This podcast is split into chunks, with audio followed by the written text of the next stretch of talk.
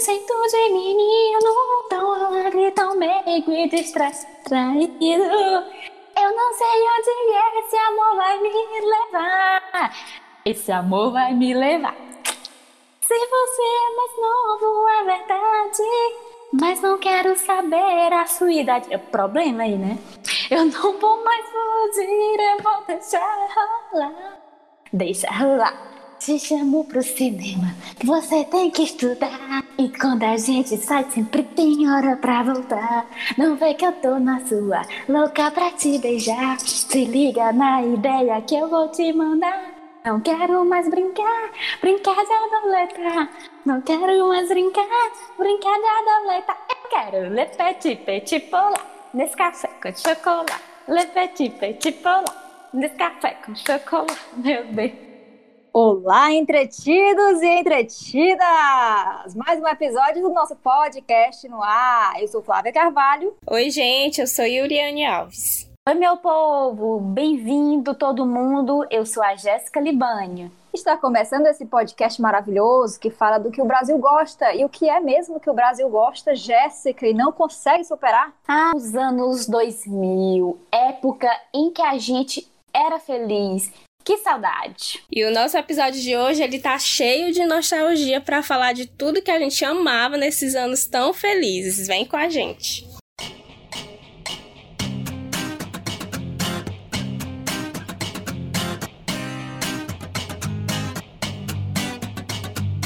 Primeiramente, galera, vamos contextualizar aqui, né? Vamos colocar os pingos nos i sobre esse episódio, que aqui não é bagunça, parece, mas não é.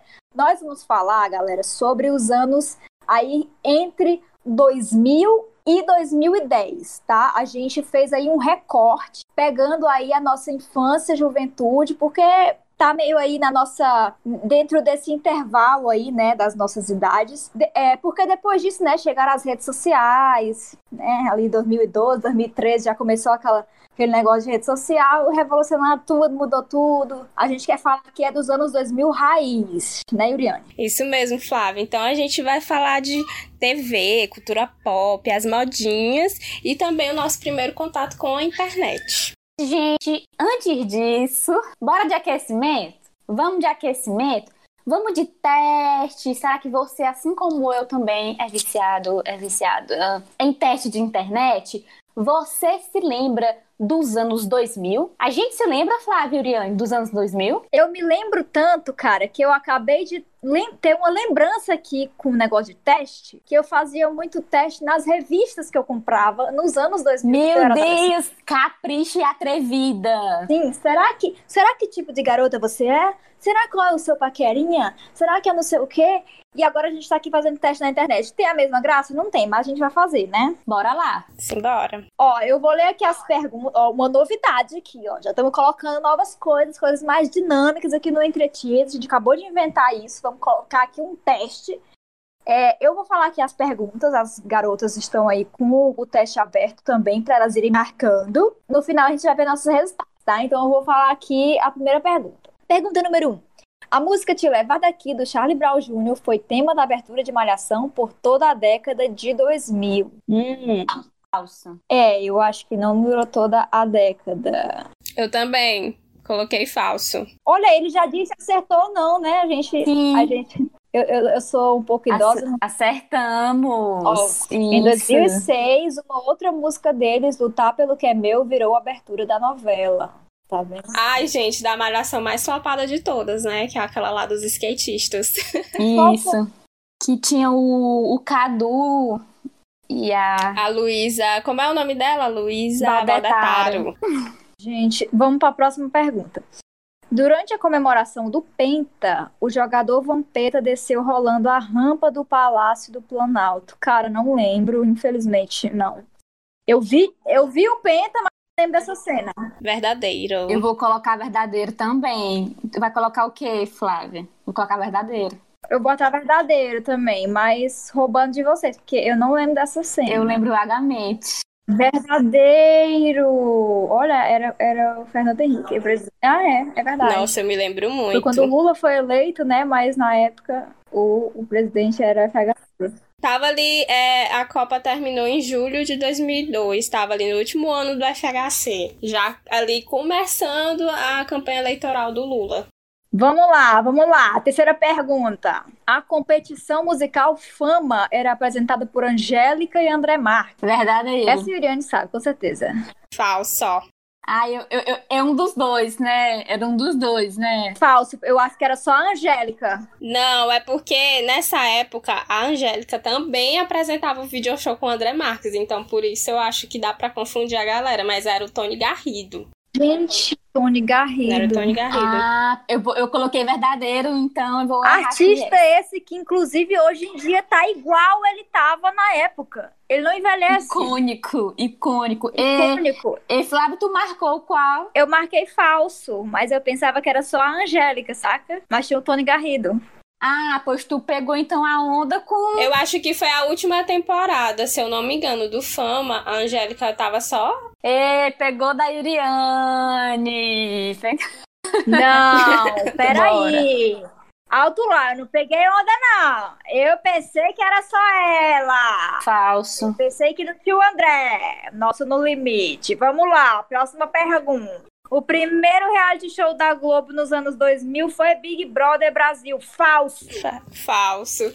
Até porque, né, no, o, o slogan do No Limite esse ano já diz tudo, né? A nossa paixão por realities começou aqui. Foi o nosso glorioso No Limite. Eita, a próxima pergunta. Tua cara, Iriane, a próxima pergunta. Olha. Ai, meu Deus, feito para mim. Essa não tem como a Yuriane errar, né?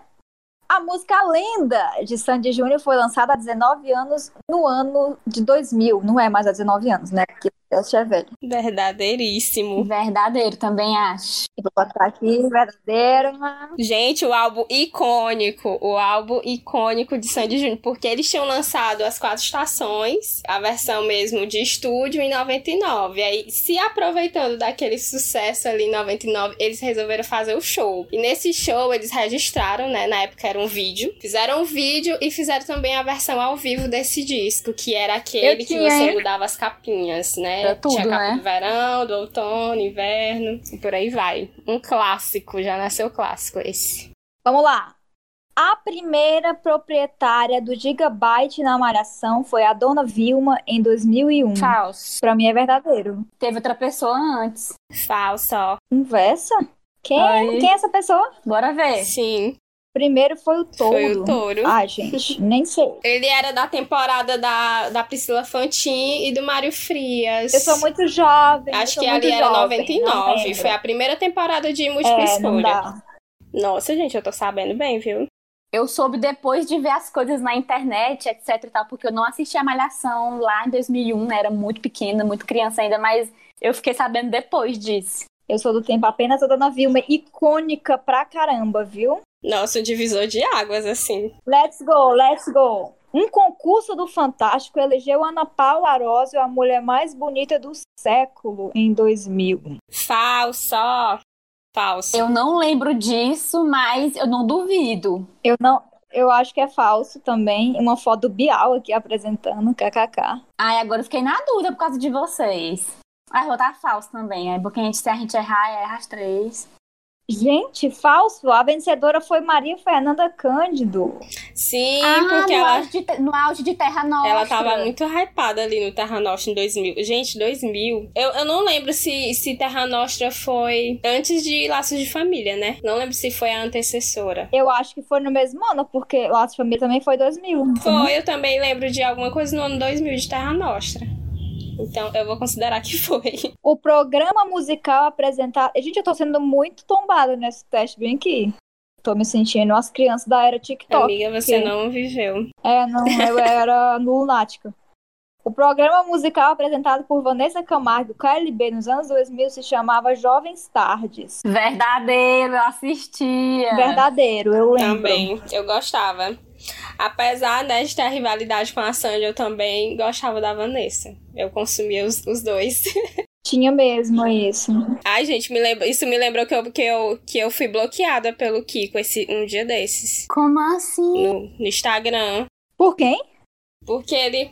Pelo Kiko do KLB. Ele virou reaça, né? Ah, eu fiquei, eu fiquei mal. Ô, moleque. Não, que porque ele, ele, ele gosta lá daquela, daquele, daquele cara que é presidente Aham, atualmente. Entendeu? exatamente.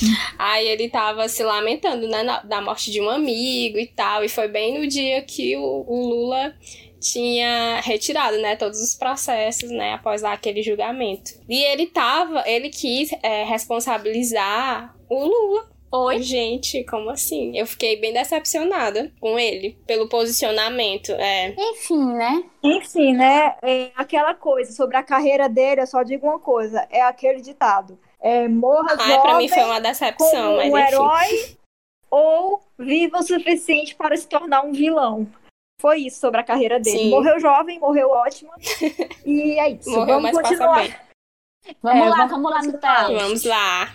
Pascoalete era o professor de matemática do Colégio Múltipla Escolha em Malhação. Falso pra mim. Eu acho que na hora de Falso. matemática. Então é falso. É, eu acho também. Português. Era português, é. Eu tinha, eu tinha, eu tinha uma teoria que eu não sei se, se, se procede ou não. Porque não tinha o professor Pasquale. Eu não sei se o Pasqualete foi uma homenagem. Sim, Mas fica aí, né? Boa. é verdade. Provavelmente. Olha só, esse aqui tá muito dado. Em Meninas Malvadas, as Plastics combinavam de se vestir de rosa às quartas-feiras. Sim, Ah, verdadeiro. gente, meme, né? Frase icônica, verdadeiro. Verdadeiríssimo, ó. E vamos de resultado. Quem começa? com Eu os posso resultados? começar. Gente. Você Vai, acertou Jéssica. 9 de 10. Parabéns. Você foi em caixa alta os anos 2000. Não dá nem para pensar nessa década sem lembrar de você. Ai, eu amei. Olha, eu também. Só queria dizer isso. Também acertei 9 de 10. Estou lendo aqui a mesmíssima frase. Beijos. E a fotinha da série uh, DLC, eu acho. Vai, Yuriane. O meu foi 10 de 10. Eu gabaritei. Isso não, isso não era novidade. A Yuriane, ele... Porque a Yuriane, ela é, ela é a enciclopédia do Entretidas. A gente consulta ela quando a gente tem dúvida de alguma coisa. Aí tá explicado por que o quê? Porque nós somos entretidas e resolvemos fazer um podcast justamente sobre entretenimento. Porque a gente entende. Olha aí, galera. Exatamente. A gente não é só entretida, a gente é nostálgica também ao extremo, tá? Demais. Então, assim, galerinha, ó, esse, esse testezinho aqui foi só um aquecimento, tá? Que a gente vai começar a falar intensamente agora dos anos 2000, tá? Se você.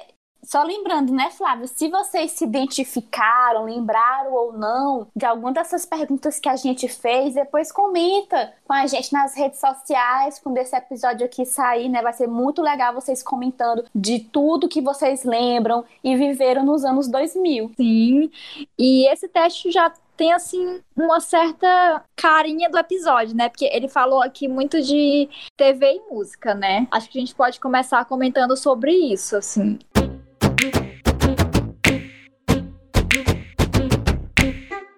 Que, que vocês mais assistiam, que vocês lembram mais de assistir nessa época? Pra mim, laços de família, porque come... se eu não me engano, começou ali, acho que quase no meio do ano, assim, e foi. Durou praticamente um ano inteiro e até janeiro ou fevereiro de 2001. Então foi uma novela assim que eu assistia muito. Eu já tinha idade, tá, gente? Eu, tinha, eu fiz 12 anos no ano 2000, então eu já podia assistir sem, sem problemas. E, sim, foi icônico. Eu lembro muito. Eu também lembro dessa novela, apesar de ser bem criança. Pois é, eu- lembro quando passou assim, é, é bem doido, assim, porque eu vivi essa época e Sandy Júnior também tava muito bombado. E era engraçado isso, de tipo, eu ficava escutando Sandy Júnior antes de começar Laços de Família, tá? Ficava ouvindo aí as quatro estações, aí depois teve essas quatro estações aí ao vivo. Que inclusive também teve é, aquela. O primeiro feat, assim, eu acho que bem icônico naquela época, foi um feat do Henrique Iglesias com Sandy Júnior, que não não foi nenhuma música assim que eles trabalharam muito, até porque era uma música do Henrique, então ele só veio pro Brasil pra gravar com eles e, e divulgou assim um pouquinho ali no Faustão, porque todo mundo que, que era da gringa que vinha é, passava pelo Faustão ou pelo, pelo Gugu. E também começo dos anos 2000 me remete muito Gugu e Faustão, né? A, a rivalidade deles estava bem Sim, muito. tava bem na crista da onda. E depois, 2001. Tudo era audiência, né? Pois é, 2001. Tinha aquele negócio 2001, da briga pela liderança. 2001 já não, não lembro de tanta coisa assim. 2001, exceto é, o a tragédia lá das Torres Gêmeas, no dia que tava passando Dragon Ball. Ai, eu nunca me esqueço desse dia. Eu também, foi um... Eu me lembro muito desse dia, assim, que eu tava me preparando pra ir pra escola. Sim. E tava assistindo Dragon Ball.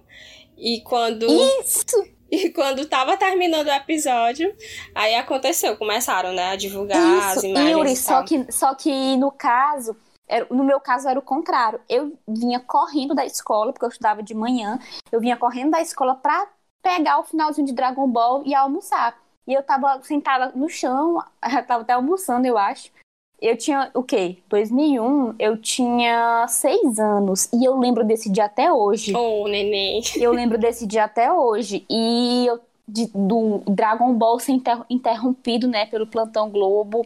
Eu acho que porque foi muito impactante, né? Continua sendo uma história muito marcante no mundo. Até hoje eu lembro. Corri pra assistir Dragon Ball, né? E aí o Dragon Ball foi foi interrompido pela tragédia, né? Anunciada pela Globo. Anunciada não, veiculada pela Eu Globo. achei, eu achei que 2001 foi um ano, assim, muito estranho. Assim, da- das minhas vivências pessoais mesmo. Foi um ano muito estranho pra mim. Parece que é, foi um limbo, assim. Eu me lembro muito de 2002 e de 2000, mas de 2001 eu não tenho tantas lembranças assim.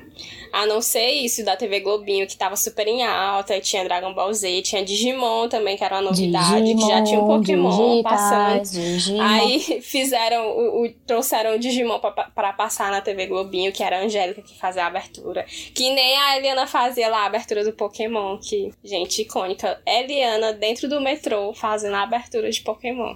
Só quem viveu é que sabe. E 2002 não, já- 2002 já foi um ano muito massa, muito massa, Foi. assim, tantas A tanto Copa, por causa gente. da Copa. Eu, olha, gente, detalhe, eu não consigo me lembrar da- das Olimpíadas de Sydney.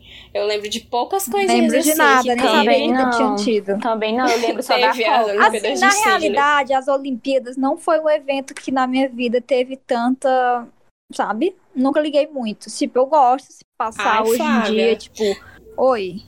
Não, assim, eh, tu disse que a Olimpíada não teve tanta importância. Eu lembro que a primeira Olimpíada que eu assisti foi a Atlanta, em 96. Que passava ainda na minha, manchete. eu acho que foi aquela de Atenas.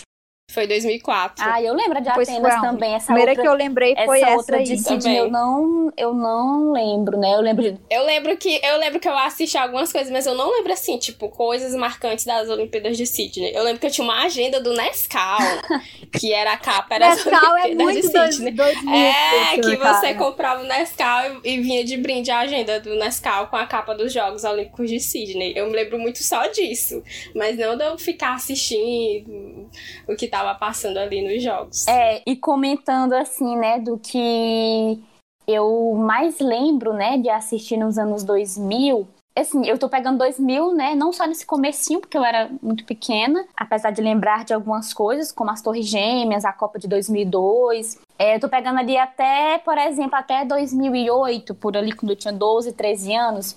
Eu fui uma criança que eu consumi de tudo um pouco do entretenimento dos anos 2000 programas da tarde de todas as emissoras. Eu fui criada com video show, então por isso a minha enciclo- enciclopédia de entretenimento vem muito do video show. Eu, eu não sei como é que a gente dava conta, eu acho que o dia era maior antigamente, porque eu não era uma aluna ruim, eu era uma aluna boa, é, estudava, é, fazia to- todas as tarefinhas do dia, os para casa, tinha tempo para brincar muito, eu brincava muito dentro de casa, no meio da rua. E ainda dava conta de todas as novelas da programação de praticamente todas as TVs. Eu lembro muito de assistir as novelas mexicanas no SBT, então foi um marco grande nos anos 2000, as novelas mexicanas no SBT. Eu acabava assistindo também as novelas das sete, das oito na Globo, apesar de às vezes não ter idade, mas enfim, eu assistia. Tinha o Big Brother também que eu assistia. Além disso, tinha os desenhos, então eu assistia assim um pouco de tudo, né? É, Enfim, eu consumia bastante televisão. Não sei dizer assim um marco grande nos anos 2000, né? Eu fico assim, gente, como é que dava tempo de fazer tudo isso quando a gente era criança? É, dar conta de, da programação da TV, ser, uh, fazer as tarefinhas, etc e tal. Enfim, bons tempos, tempos maravilhosos. Mas, se, tipo, se eu fosse pegar um, eu lembro muito de uma fase em que eu assistia muitas novelas do SBT, por exemplo, as novelas mexicanas. Caras, eu Falando assim dos anos 2000, na parte da minha infância, não tanto na adolescência, no meu caso eu estudava à tarde, né? Eu sempre estudei à tarde. E então eu não acompanhei nada da TV, tipo vídeo, show, essas coisas. Minha vida era assistir o Bom Dia e Companhia, TV Globinho, Sítio do Pica-Pau Amarelo. Meu Deus, gente, você não tem noção. Mil maravilhoso. Eu amava a Emília. Aquela, aquela versãozinha lá, né, com a Lara Rodrigues e o. Como é o nome daquele outro ator? É, acho que é o César Cadadeiro, alguma coisa assim. Isso, Yuri, esses dois aí foi a melhor versão ali do, dos anos acho. 2000. A primeira, Gente, né? é... Uhum. A Emília, eu amava tanto ela que eu fiz um aniversário de Emília eu fui pra festa da fantasia de Emília. Eu tinha uma boneca da Emília que eu levava pra lá e pra cá na escola. Emília tipo, Nática, chorava, amiga, você era. Eu era Emília Nática. Tipo, se me separassem da minha boneca, eu. Meu Deus, eu falecia, eu chorava muito. E eu ia pra escola com ela e eu era conhecida como uma criança que não largava a boneca. Enfim, eu assistia as novelas infantis do SBT também. E, gente, vocês até falaram disso. Falando em Pokémon, Digimon, essas coisas, uma coisa que eu lembro demais da minha infância, nos anos 2000, foi que tinha muitos brindes, né? É, é, assim, os anos 2000 foi a era dos brindes. Você aí, jovem, que tá na era do QR Code, você não sabe o que é você comprar um Guaraná e vir com a Pokébola lá, com o personagem de Pokémon. Você não sabe o que é comprar um salgadinho e vir Tazos entendeu? Você não sabe o que é colecionar cartas de Yu-Gi-Oh!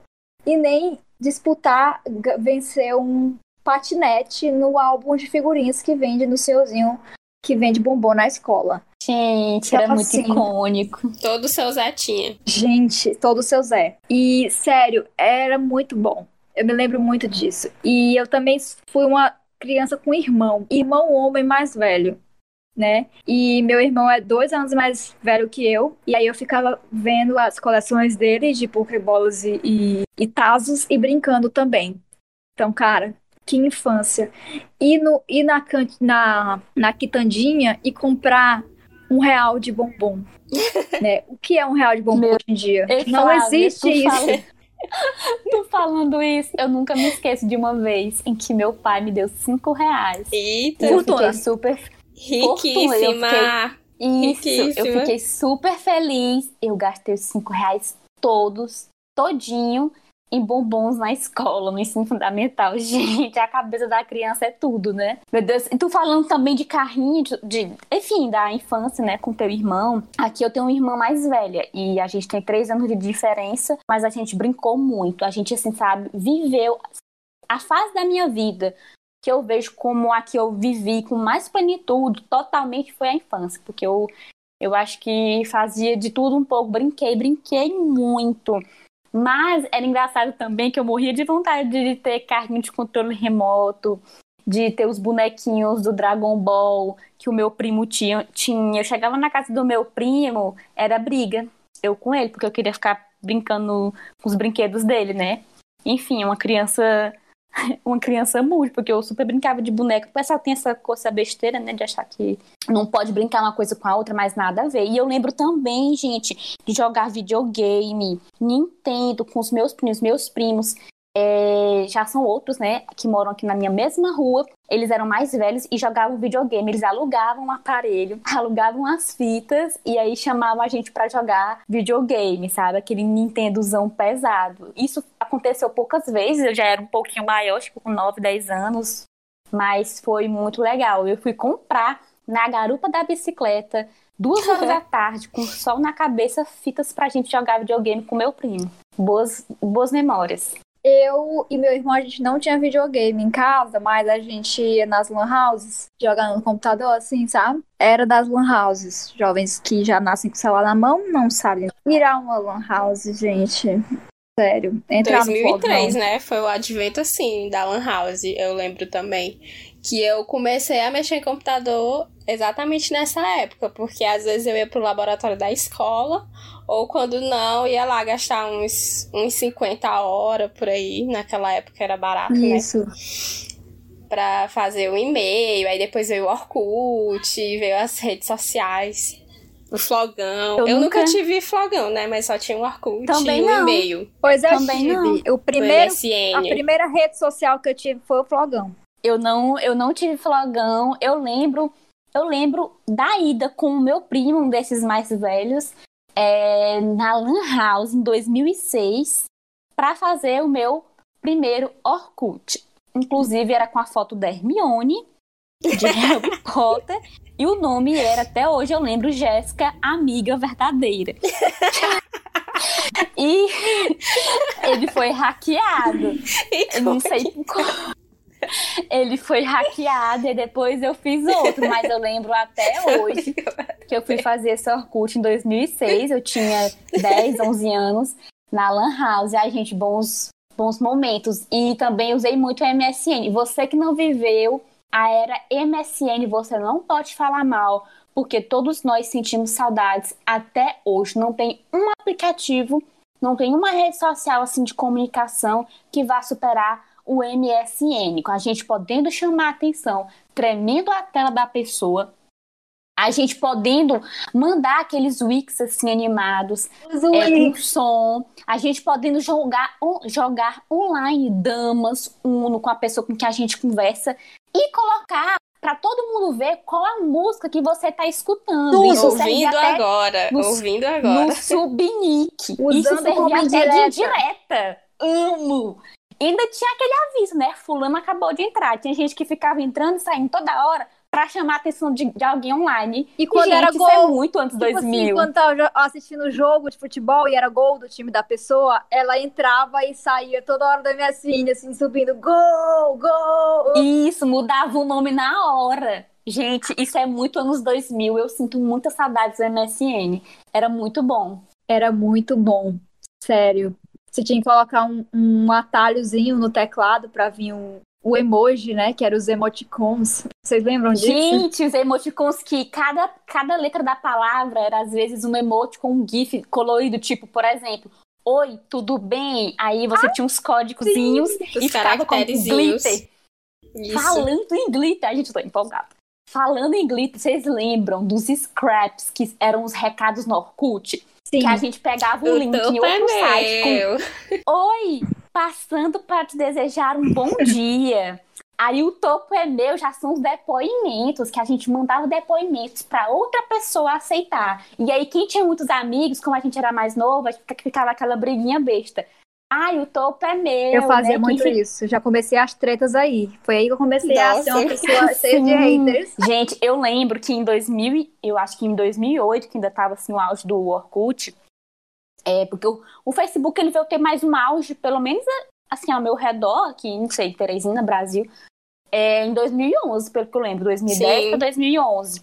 E aí, no Orkut, em meados ali de 2008, tinha, tinha umas descrições prontas de perfis em comunidades, porque tinham comunidades é, no Orkut, você que está nos escutando e não lembra, né? É, e aí eu ficava a tarde inteira procurando uma descrição com a qual eu me identificasse para colocar bem bonitinho no meu perfil, né?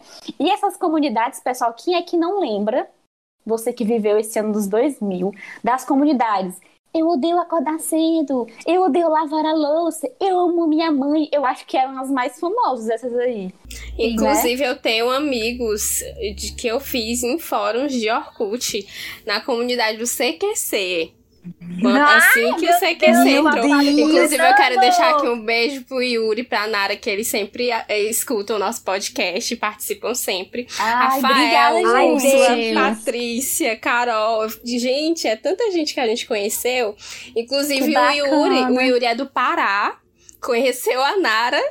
Assim, a gente ficou todo mundo amigo lá nesse fórum do CQC e depois a gente migrou pro MSN, fez um grupo. Ele se apaixonou pela Nara, inclusive hoje eles são casados, moram lá em Parnaíba. Meu Tudo isso por causa de uma comunidade cidade. do Orkut. Beijo, amo vocês, saudades. Plot twist, meu Deus, que, que maravilha. Eu nunca fui muito de conversar com por internet com pessoas desconhecidas, porque eu já nasci desconfiada, e aqui o povo, né? Ai, amiga, eu te entendo. Super... É o nosso ascendente em virgem, que é, deixa a gente Isso. super desconfiada das e coisas. E aí também tem a questão da meio que uma proteção grande aqui, sempre falava, cuidado, cuidado na internet.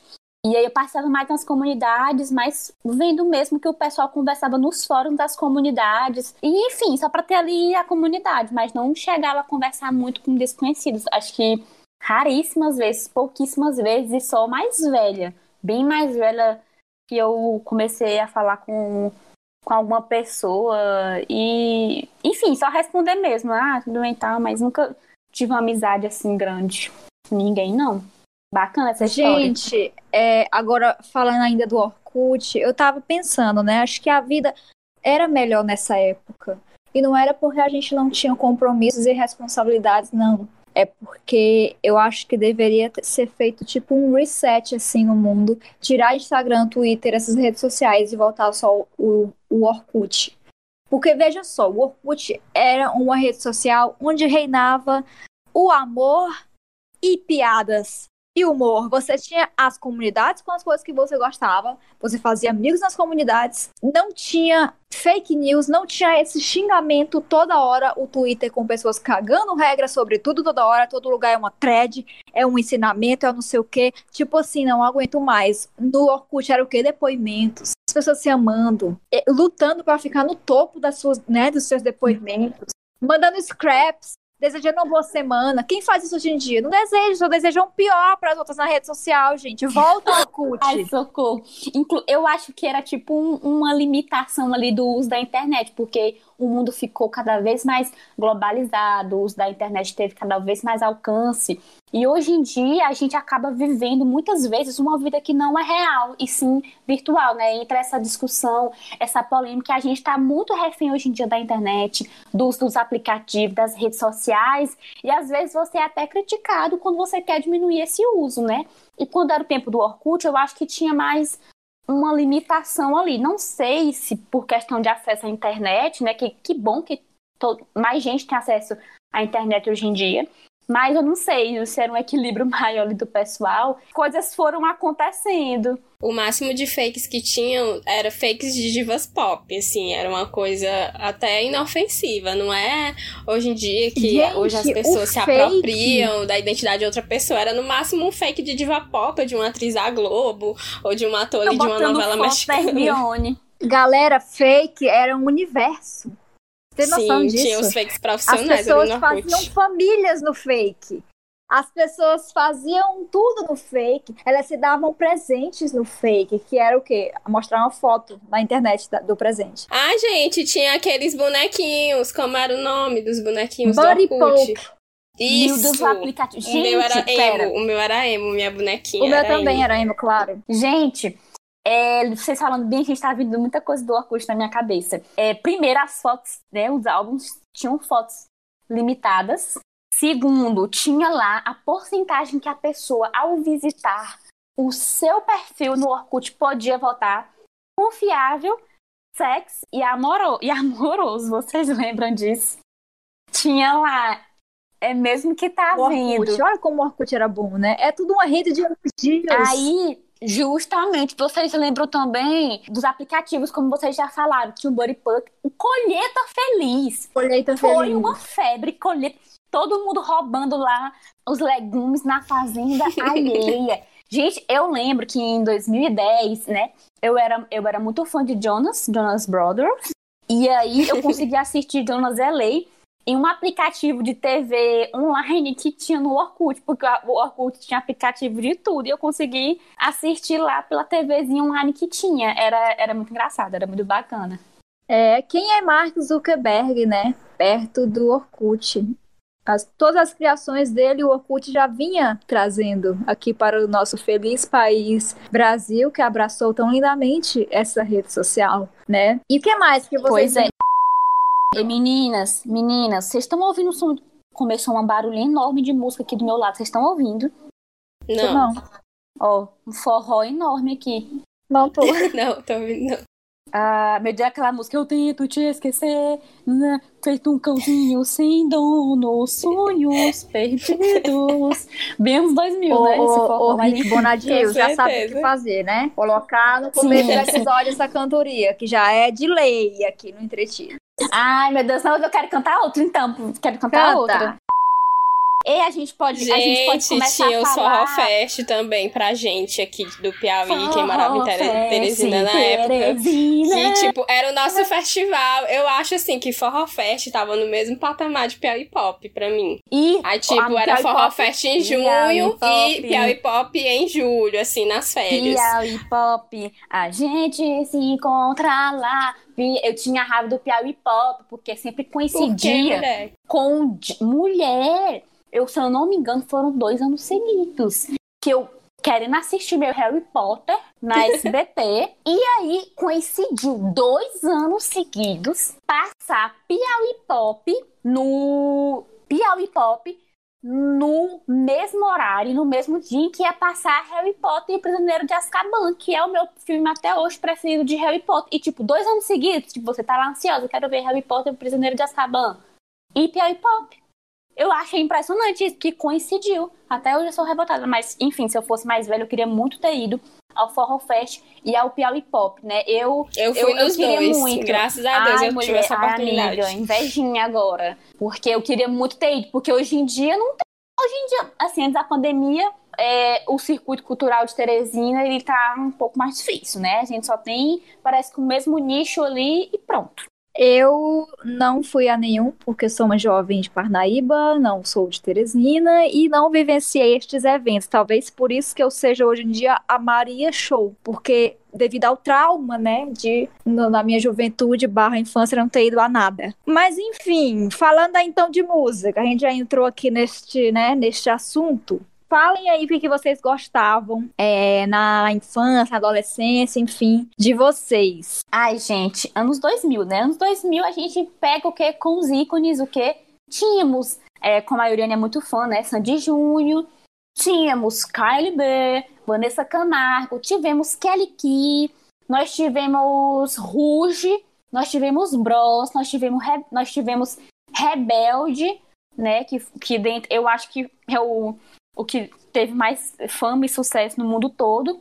A gente teve também muitas novelas infantis, né? Mas é, que tiveram sucesso, mas falando mais da música, é, o que mais, gente? Ah, os anos 2000, eles foram muito fortes pro pop rock, pro rock, talvez um pouquinho pro indie, é, aqui no Brasil, né? E no mundo também teve muito o pop, né? O próprio pop em si teve muito respaldo em todo o mundo nos anos 2000. E, particularmente, eu gostava muito, era fã, né, de, de Ruge, gostava muito de Calibê, Vanessa Camargo mais ou menos, Sandy Júnior gostava, mas também não sou fã como a Yuri. E, enfim, Rebelde eu até hoje continuo fã, como vocês já sabem, já é, A gente teve várias modinhas, né, com relação à música e etc. nos anos 2000. Então essas foram as que eu gostei, eu continuo gostando e que eu lembrei de forma geral.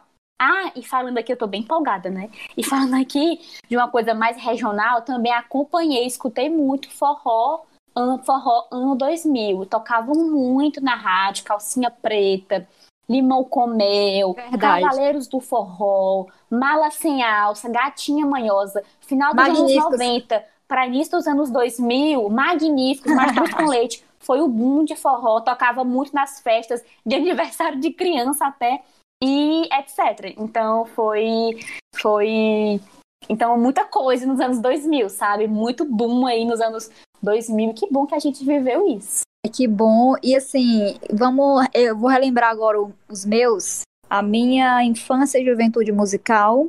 Eu lembro, assim, a primeira coisa, depois de Eliana e Xuxa, né?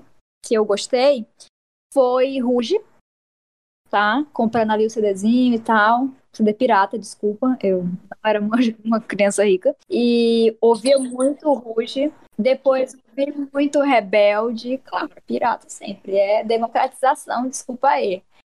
Na época não tinha Spotify. E depois eu comecei a gostar de Rebelde, né? Que foi aquele boom, aquela coisa que se você não ouviu no nosso episódio, porra pra entender o que foi isso.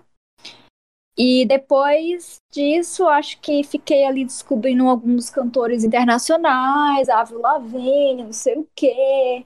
E também NX0, que foi a minha grande paixão, que eu amei muito desde o começo, assim, quando eles lançaram o primeiro álbum deles, já tava ali eu, ó. Porque tinha um cara, eu abre parênteses aqui para uma curiosidade. Eu era muito ruim em matemática, né? Eu era péssima só tirava nota ruim. E aí tinha um conhecido do meu irmão que andava de bike, BMX, sabe? aquelas bicicletinhas pequenininhas que faz passando a manobra assim. Ele fazia isso. E o, no, o apelido dele, o nome artístico dele era Goma, por pela pele dele ser muito branca, né? Ele tinha um probleminha de pele. E o Goma era expert em matemática. Hum.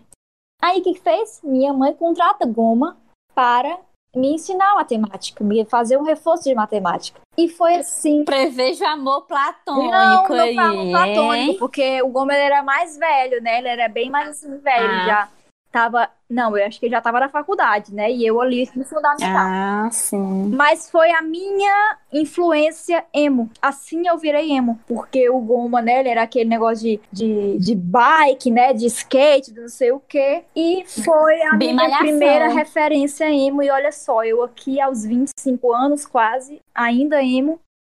Porra, muito obrigada, Goma, por me introduzir. Inclusive, foi ele que me apresentou o NX0. Porque quando eu conheci o NX0, não era no Faustão, não era na televisão, eles não passavam. O Goma foi que me falou do NX0. E aí começou o início, assim, de um sonho. O início de um sonho, deu tudo certo. Graças a Deus, eu fui ao show do NX0, um pouco, alguns anos depois, que foi em Parnaíba. Aliás, minto.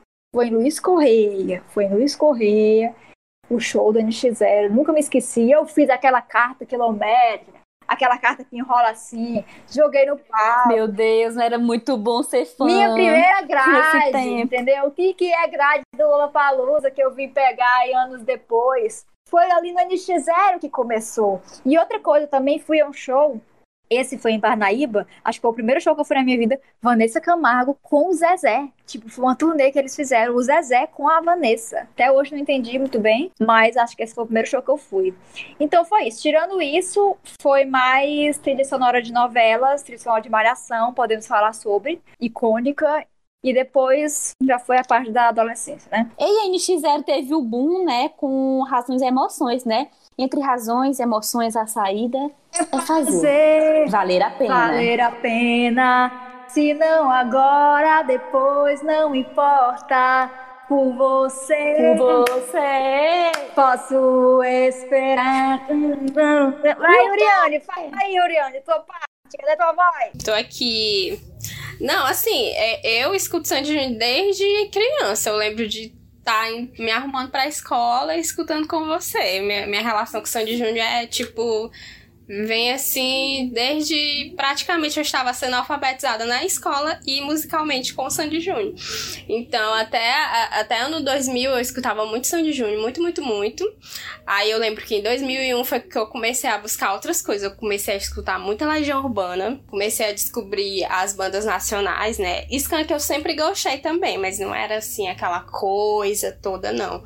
Depois, assim, que eu cresci um pouquinho, ali depois dos anos 2000 foi que eu comecei a me interessar mais. E aí, eu acho que 2003, 2004 foi realmente um ano, assim, que eu parei mais de escutar as divas pop, né? escutar Sandy Júnior, Rouge, Vanessa Camargo, KLB. Sempre gostei de sertanejo também, porque é uma coisa que sempre tocava aqui em casa, até por causa da minha avó. Zezé de Camargo demais, tanto que eu sei cantar, acho que se você procurar um disco de 89 do Zezé de Camargo, eu vou saber cantar todas as músicas desse disco. Por causa dela, e muito com Roberto Carlos e tal. Mas é, eu escutava muito CPM 22, no finalzinho de 2002. Foi quando eu descobri CPM 22. Então, pra mim foi, uou, essa banda aqui é muito boa, jovem. E aí comecei a escutar muito CPM 22. Tanto que no, no primeiro Piauí Pop, eu Queria muito ter ido. Não, não fui no prime na primeira edição, porque a mãe disse: Ah, mas só são roqueiros e não sei o que. Eu não vou deixar tu ir só. Porque até então, aqui em casa, minha irmã sempre gostou muito de forró. Eu sempre escutei forró, né? Mas é, por causa dela, eu, eu, também escutava muito forró. Mas o, o, divisor de águas mesmo foi quando eu comecei a buscar essas outras coisas, tipo o acústico do Capital Inicial.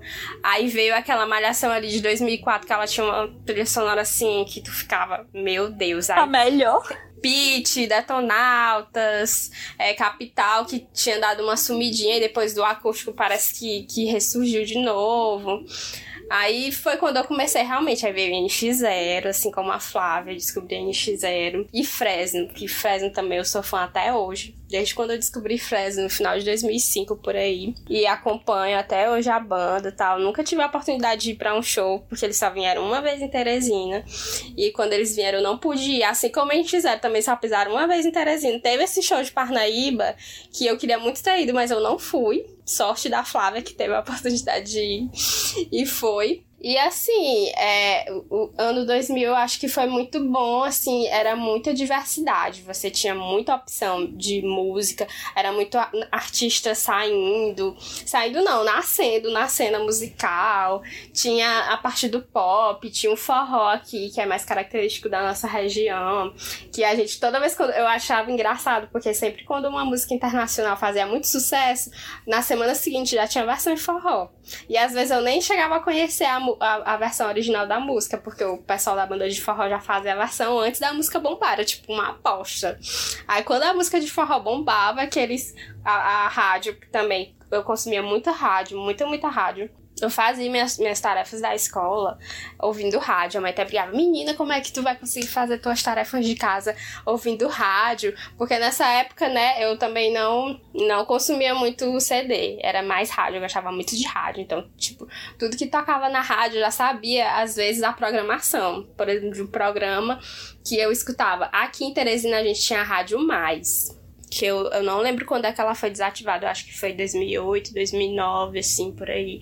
Que foi quando. Lá eu descobri muita banda interessante, tipo Strokes, que eu não conhecia, eu conheci lá. Radiohead eu já gostava, mas eu conheci, me aprofundei mais, porque lá tocava também Avril Lavigne, a primeira Complicating. Eu escutei a primeira vez na rádio, mas em 2002, e eu, tipo, me apaixonei por ela. E tocava também umas, diva, umas divas pop, assim, Britney Spears. Então eu sempre fui muito eclética, mas é, Fresno e Sandy Júnior uma, e NX0 é uma coisa que desde quando eu conheci eu não consigo soltar. não consigo soltar a mão de jeito nenhum. E eu acho que eu, basicamente é essa minha vivência, assim, de, de, de anos 2000. E finalzinho, de, finalzinho dos anos 2000 que eu também comecei a me interessar por bandas é, regionais, né? Que tinha Vale do Até, que surgiu ali em 2007. Que eu, quando surgiu o Vale do Até também, eu fiquei, nossa, gente, uma banda boa em Teresina. Já tinha outras aqui também, tipo o Narguilé Hidromecânico. Eu escutava também muito no início dos anos 2000. Tinha muita banda boa, assim, mas às vezes eu, como eu era né? Quem me rodou os 13 anos não frequentava a noite 13 nem. Então eu não tinha muito acesso. O que eu tinha acesso a essas bandas era mais que eu escutava na rádio mais, né? Porque sempre tinha um bloco lá de bandas regionais. Aí depois, com o advento do YouTube, foi que eu também pude me aprofundar, gramofone, enfim, ver a Sônica. E minha vivência com música é, nos anos 2000 foi mais isso mesmo. E meu povo, e o restart que eu até já comentei. Vocês vestiram calça colorida também? Não, eu porque achava... eu já era, eu já estava adulta quase. Eu achava o maior flop pessoal, gente. Sinceramente, com todo o respeito agora, né? A galera mais era, era muito flop. Outra coisa que eu tava percebendo, gente, os anos 2000, eles foram bem, assim, bons pro forró aqui, né?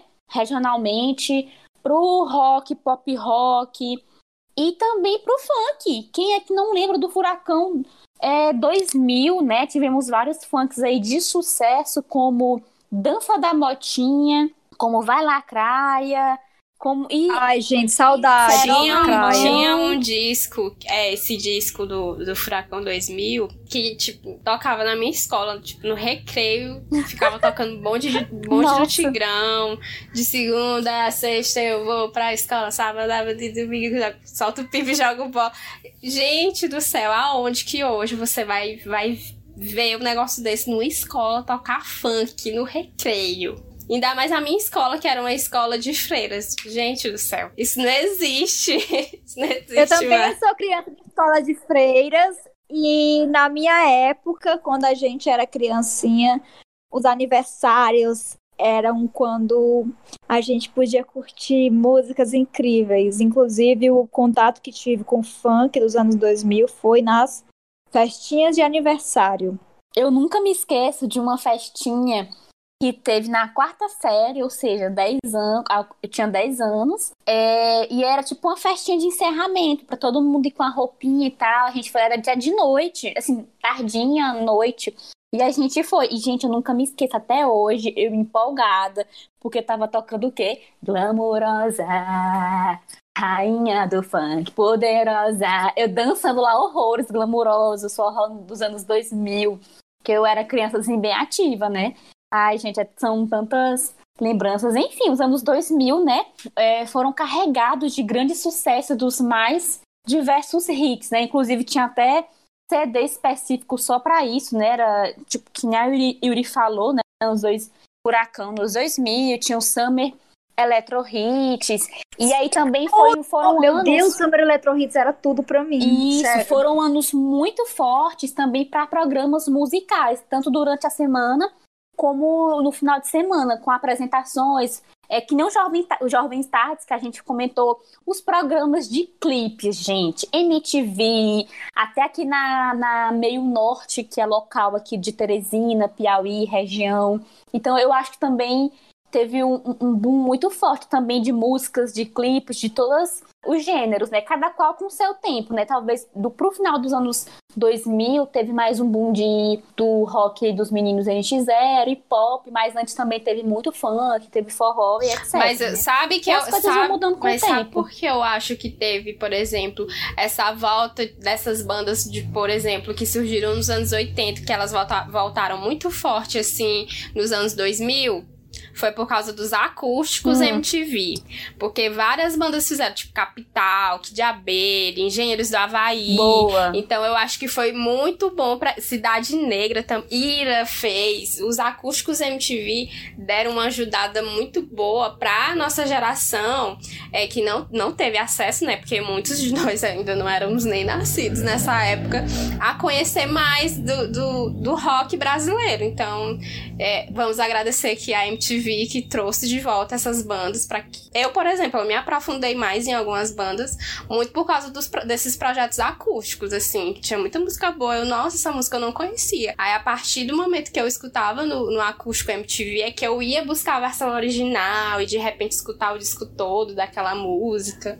Então, foi interessante também esse movimento aí nos anos 2000 da MTV, de, de fazer esse projeto pra gente que era jovem ou que tava começando a consumir mais música ou coisas diferentes, pra gente conhecer a música brasileira em si. É, pensando aqui é, nessa influência dos acústicos MTV, eu acho que as trilhas sonoras é, da Malhação, né, dos anos de Malhação nos 2000, também influenciaram bastante para que a gente conhecesse, né, reconhecesse essas bandas brasileiras. Porque para você que hoje em dia assiste a Malhação, gente, até por volta ali dos anos 2000, tocava bastante é, pop rock e rock nacional na Malhação, bem diferente é, da vibe, né, de outro dia, de hoje em dia, e dos anos, assim, a partir dos anos 2010, 2011, que foi mudando a vibe da música. Então, eu acho que é MTV e Malhação é, deram essa força aí, né, pro pop rock pro rock nacional. Sim, formou caráter, gente. Meu caráter é totalmente formado por trilhas sonoras de malhação. Sinceramente, desde a infância até hoje. Foi aí, cara. E até a, a Malhação de 2004, né? Que ela, além dela ser uma malhação musical, porque tinha no enredo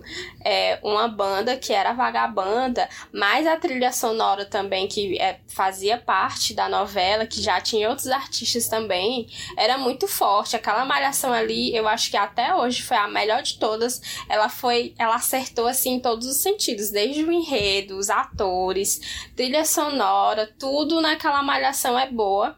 E ela, ela trouxe também realmente essa, esse movimento, assim, de trazer as bandas, de mostrar muita coisa que a galera de repente não tava olhando muito. Tipo, Pete, tocava Pete, tocava Skunk, Detonautas. Esse Jack, que é Amanhã Não Se Sabe, é uma das minhas músicas preferidas. A partir da Malhação de 2004, eu tinha 9 anos, que eu comecei a assistir, a acompanhar a Malhação, porque antes eu era muito mais nova. E aí eu comecei a assistir com 9 anos Malhação e amei. Até hoje, Malhação 2004 realmente é esse ícone, a melhor Malhação. E por isso que é tão importante a gente pontuar aqui Malhação 2004, Vagabanda, Letícia, Gustavo, enfim.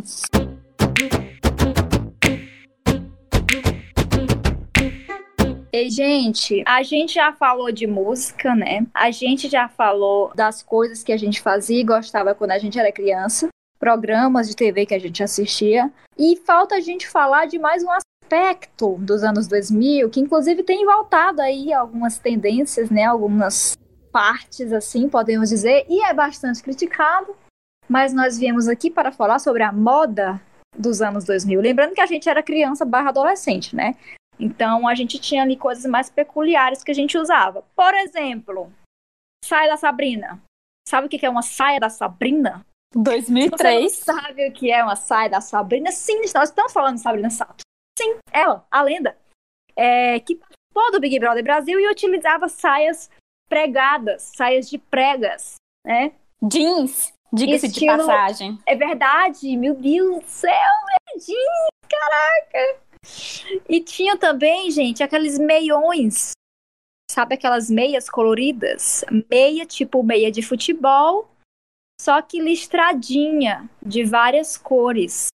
Aquilo ali com a saia da Sabrina era tudo, hein? Que combo, meu Deus, eu usei muito. E, a, e as coisas que a gente usava na cabeça, algumas até hoje, né? As piranhas, tipo, mas quando a gente era criança ali, puberdade, piranha, piranhas pequenas, coloridas no cabelo, tiaras até de pano. A gente também usava flor no cabelo do tempo também da Iris, da Siri do BBB, que, é que ela lançou moda. Aí ela lançou Foi. moda em 2007, assim como a Sabrina lançou moda em 2003 pelo BBB. Tinha uma florzinha assim no cabelo, minha mãe até fazia, que minha mãe costura. Gente, é, é, am, amava. Tinha então... também aquela pulseira da Jade, que é uma pulseira que a Giovanna Tonelli usou Sim. no clone. Que era Gente, uma pulseira que vinha uma correntinha e vinha um anel. Conectado. E no cabelo também tinha uns tererê. Vocês lembram que colocavam no cabelo quando fazia várias trancinhas? O tererê Sim. colorido, que ficava, fazia um tic-tac assim, né? Aí Eu tinha essa da Sabrina. Isso. O pessoal usava muito cós baixo também, mostrando quase a virilha. Vocês podem é, ver nas, vocês podem ver nas fotos de premiações internacionais os looks anos 2000, gente, muito engraçados hoje em dia.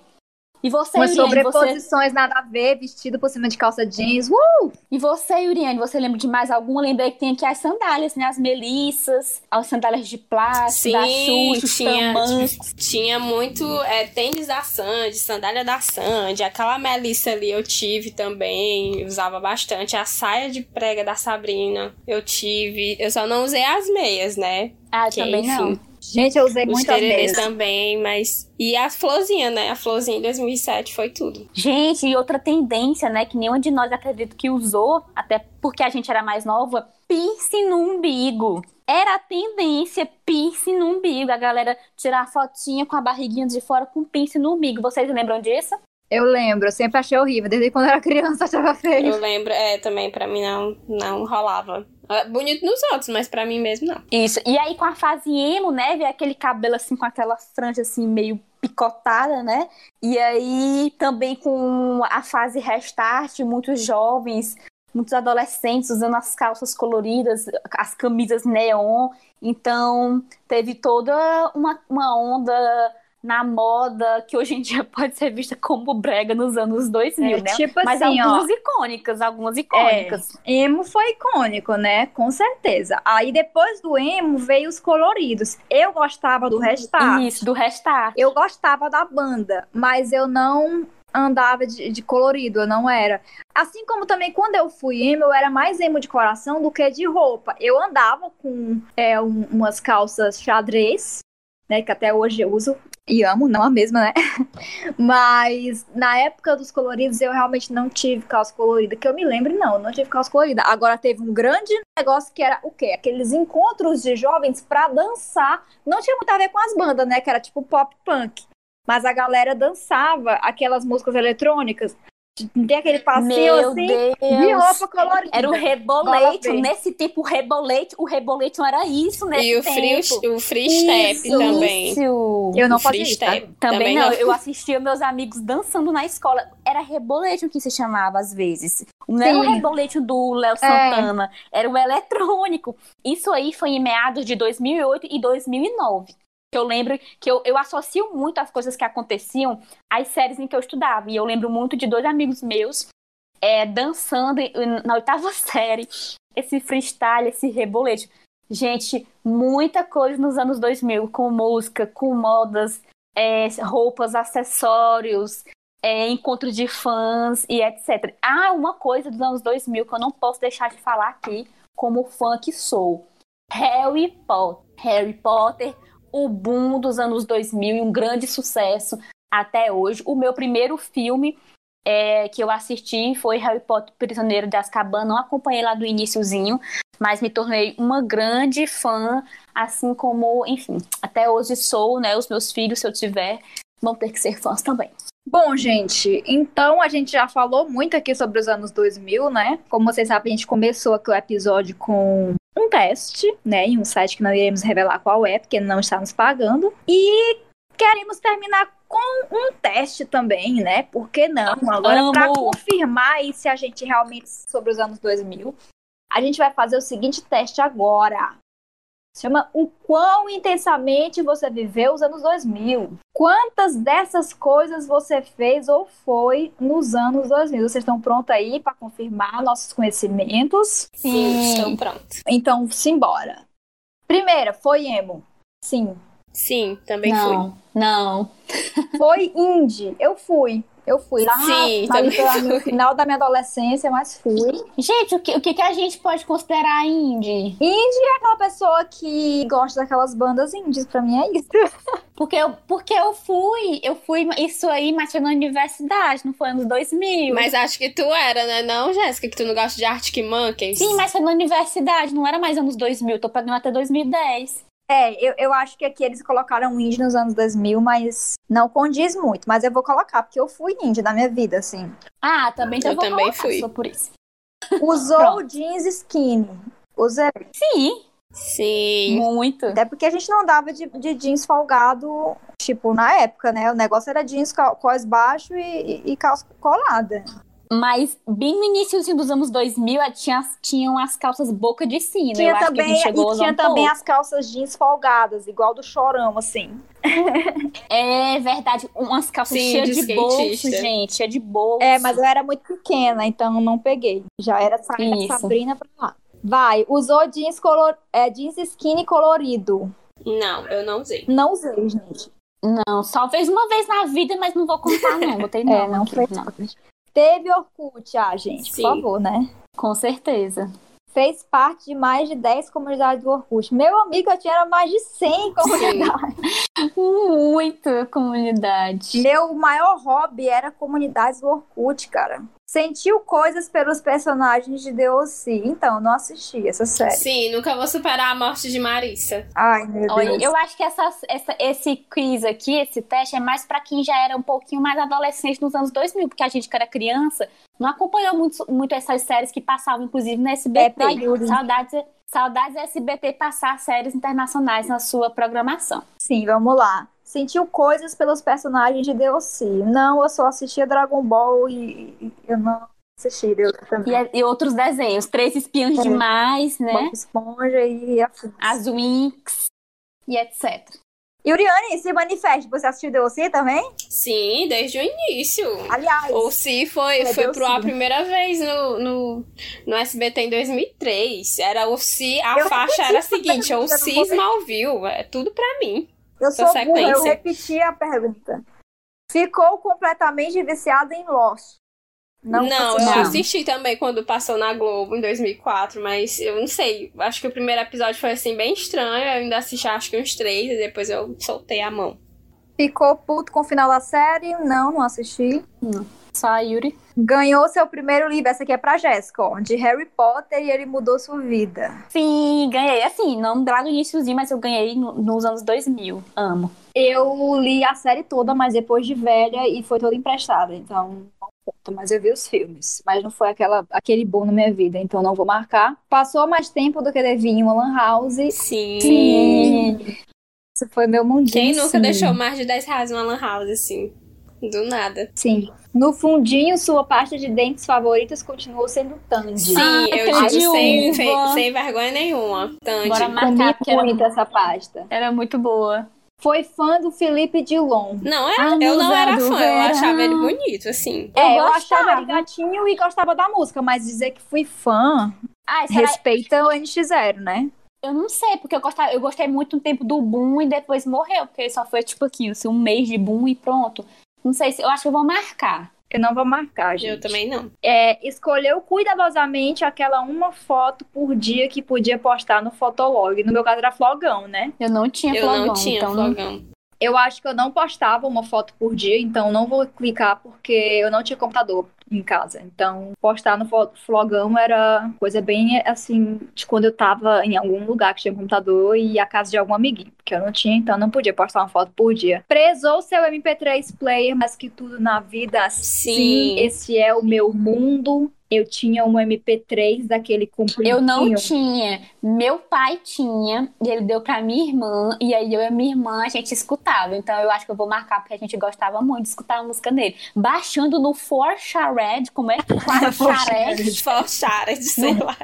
No, no 4 Shared, gente, vinha cheio de vírus, Ai, mas era a gente, nossa baixava vida. muito Quem meus nunca? RBD Tinha o. Ares também. É, Gente, eu tinha um MP3 que ele era tudo na minha vida. E ele era, ele era rosa. Ai, meu também era era aquele rosa. compridinho, assim. Era que aquele compridinho chique. que tinha o botãozinho redondo, né? E ele Mulher, compridinho. era o meu, esse aí. Não, Parecia assim. Pois é, era Mulher, assim. era o mesmo? Ele, ele, Yuriane, ele era meio soft, assim, tipo, a, meio emborrachadinho. O meu, ele era ele? espelhado atrás. Ah, não, o meu não era. Ele era todo rosa e ele tinha um toque, assim, aveludado. Nossa, Ai, chique. gente, ela era Pois o, o que tinha aqui em casa era aquele MP3 mesmo pequenininho, preto, horizontal. Ah, de pendrive, Antigão. não é? E Era tipo um pendrive. Tu Era encaixava esse. lá no USB. Então, esse meu rosa era assim, tipo pendrive também, não, sabe? eu acho que o meu já era MP4. Que era Era aquele MP4. quadradinho. Era MP4. Entendi, o meu era 3, o meu ele era aquele é, compridinho mesmo, ele tinha aquela telinha, tipo telinha de relógio, né? Aham. Enfim, perdeu a conta de quantos acústicos MTV ouviu nele. Sim. Não, nesse tempo não ouvia. Não, eu não ouvi acústico MTV nele, eu ouvi eram as músicas da Avril Lavigne, Paramore, Evanescence e por aí vai. Lembro muito bem. E NX, né? Todos os álbuns. Mentira, que não cabia. Mas não. É, mas sua coleção de CDs também foi muito importante. Foi, a minha Sim, foi. A minha também foi. dos CDzinhos piratas, eu comecei a comprar é, CDs originais com o NX, eu queria apoiar eles. Entre CDs piratas e originais, assim, eu, eu lembro que a original é, tinha uns da Sandy Jun, no final dos anos 2000, mais antigo, que meu pai comprava, e, e CD de CD DVD do Rebelde, que o, o papai presenteou a gente, mas o restante, tipo, KLB, é, Vanessa Camargo, sei lá, esse pessoal aí tudo, era mais pirata. Gente, vocês lembram que tinha também umas coletâneas da Ação Livre que eles lançavam? Sim. Tipo, coletânea Itália. Aí tinha umas músicas italianas, não sei o quê. Vocês lembram também que tinha os Os perfis também da Som Livre. Vocês lembram que Sim. tinha os CDs do Pão de Açúcar, gente? Com a coletânea de música assim, samba, pop, rock, aqui em casa meu pai comprava. Do supermercado? Sim, tinha da Boticário Isso. também, mas da Boticário nos anos Era dos 90. anos 2000, sim, tinha tendo assim, tipo pop rock, samba, com uns estilos e tinha muita, era música Isso. nacional, era bem bacana. Tudo, né? Hoje em dia a Ação Livre faz as propagandas nada a ver de um sertanejo pra ouvir nos streams. Enfim, vamos lá. A maioria dos CDs eram queimados. Eu não entendi essa pergunta. Tinha isso do CD ser queimado? Também não entendi, não vou marcar, não. Eu entendia ralado, assim, né? É, é, o CD ralado, mas queimado não. E você não tinha capa pra todos, então guardava em vários porta-CDs. Sim, eu tinha uns Sim. porta-CD bem fofinhos, sim. Aqueles que tem cara de cachorrinho, de ursinho. Sim, sim. Eu acho que até hoje tem aqui em casa, guardando uns CDs, uns CDs por aí. Ó, mas teve ao menos um CD de Sandy Júnior, mesmo que tenha escondido depois. Eu tive, sim, eu não Também. escondi na Não, Eu era, também não era fã, mas eu tinha, ainda tenho aqui em casa, aqueles, aqueles mais antigão, eles criança ainda. Eu perdi todos os meus CDs, perdi os do Sandy Júnior, Ruge, é, só os anti-zero, que eu ainda tenho aqui, lindos. Morreu de rir com Hermes e Renato. Desconheço. Eu conheço o Hermes e Renato, mas eu não era o programa que assisti. Sorry. E Uriane, o que é Hermes e Renato, não sei, não. Era um humorístico que tinha no- na MTV. Eu gostava do Comédia MTV Ah. e do Quinta Categoria, que era com Mion. Eles seguiam a linha do comédia. Vamos lá. E tinha o Rock Go também, né? Muito massa. Sim. Ai, gente, a gente, a gente vai ter um episódio pra falar da MTV, porque precisa. Amou tudo que tinha a ver com Crepúsculo. Não. Eu vou marcar, mas é porque a, a Jéssica é do fandom de Harry Potter, né? Tinha uma rixa. Isso, tinha uma rixa, assim que lançou Crepúsculo ali em meados de 2008, 2009. Então, eu não sei nem pra que essa rixa, né? Porque, enfim, Harry Potter não tem nem o que falar em números e etc. Em influência é maior que Crepúsculo. Mas, assim, eu gostei de Crepúsculo, da saga, até Lua Nova. É, os dois primeiros, então. Então, tipo assim, Eu eu, nem amei e nem odiei. Foi mais ou menos. Mas eu acho que eu odiei mais porque de- por conta da rixa depois. Mas, enfim, desnecessária essa rixa. Porque, enfim, Harry Potter maior, né? Beijos, mores. Tipo, eu vou marcar, porque eu gostava muito quando saiu, assim, quando lançou. Depois eu parei de gostar. Não, pra Mas- mim era só ah, eu vou tirar, porque tudo que tem a ver, não. Ele tá falando, tipo, aquelas outras sagas de vampiro? Não, não gostava. Eu gostava de Crepúsculo mesmo. E olha lá, depois eu abandonei. Então eu vou tirar. Não, porque Crepúsculo, assim, era muito promissor, mas chegou no Lua Nova, já ficou ruim. Foi. Aí, ah, Ah, eu Lua. Nova, pra mim, o auge foi ver o, Le- o Taylor Lautner lindo, maravilhoso naquele filme. Eu achava ele horrível. Sumiu, inclusive. Onde anda o Taylor Lautner, né? Né? Beijo pra você, Taylor Lautner. Assistiu. Odiou Ah, tudo. odiou, odiou tudo que tinha a ver com Crepúsculo. Não, eu Também não vou marcar, não, porque acho, acho muito extremo falar odiar. Também não. Eu vou respeitar o, o Crepúsculo. É, hum, pois é. Eu vou botar, ser boa também, não vou botar Os outros sim, mas o Crepúsculo foi bom. Assistiu e teve opiniões sobre o Beija-Sapo. Não assisti. Não, assisti também. Também não assisti. Se pegou falando aqueles bordões em italiano de novela. Não. Sim. Tinha até. Eu só falava Sim. indiano. E também tinha um Espeta, pouco, se eu não me espeta, engano. Ah, não, mas era Grécia. Não sei se era. Ia falar de. Ia falar de, de belíssima. Amor é mio. Mas não, tinha italiano não, né? Ah, tinha Eu, Passione, eu, tinha, eu tinha era de. tinha italiano de- e Passione, então acho que era mais de Passione que eu lembro.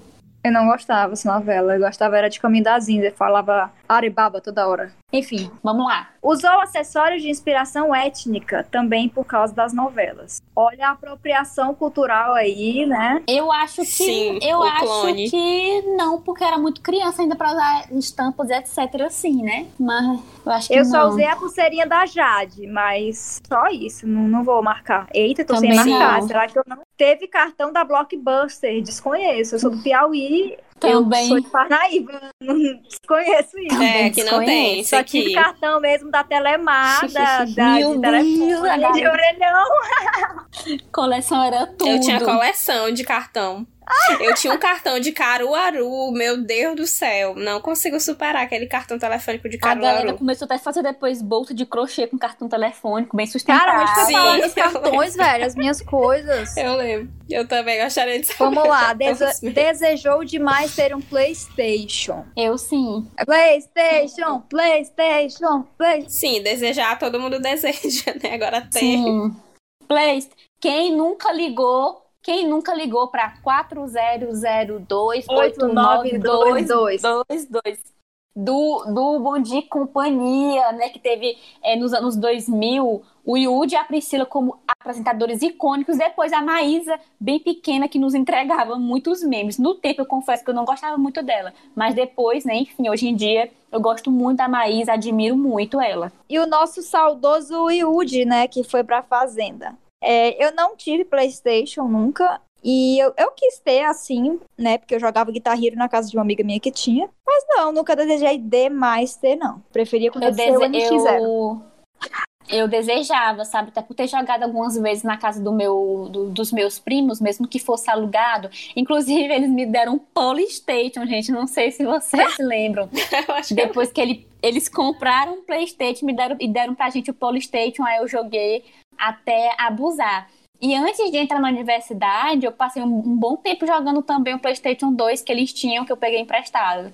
Enfim, muito bom. Vamos lá. É, Jogou cobrinha no celular? Sim, joguei. Muito, Sim, quem nunca? No Aqueles... Nokia 1100. Não no meu, porque eu não tinha celular. Gente, vocês lembram daquele celular da Siemens? Sim- É Siemens? Siemens? Como é que fala? Mas é, lembro. Siemens. Eita, bem antigão. Tinha Sim. Sony Ericsson também, celular. Isso, eu tive um Sony Ericssonzinho. Meu primeiro celular foi um flip da Samsung. Ei, Jéssica, o teu Sony Ericsson era que vinha as músicas lá da banda do Não Júnior, sei, era? não, meu irmão, não lembro disso, não. É o quadradinho? Era o quadradinho? era Não, o era não, eu não lembro, não era isso, não, era um mais antigão mesmo, meio a vibe tijolo ainda. Gente, eu lembro que quando eu era criança, a Oi lançou um- celular com a Xuxa. Ele era rosa. Eu queria muito ter, eu, coitada. Não tinha nem dinheiro pra ter. 2002. Eu, meu primeiro Enfim, celular foi com, meu primeiro celular foi com uns 13 anos, eu acho. Acho que o meu também. Por Bora aí. continuar o teste. Bora lá. Teve opiniões sobre o namoro de latino com a Kelly Key. Olha só. Sim, a gente, a gente acompanhou, né? É pra ti. Fez parte da cultura brasileira, né? Sim.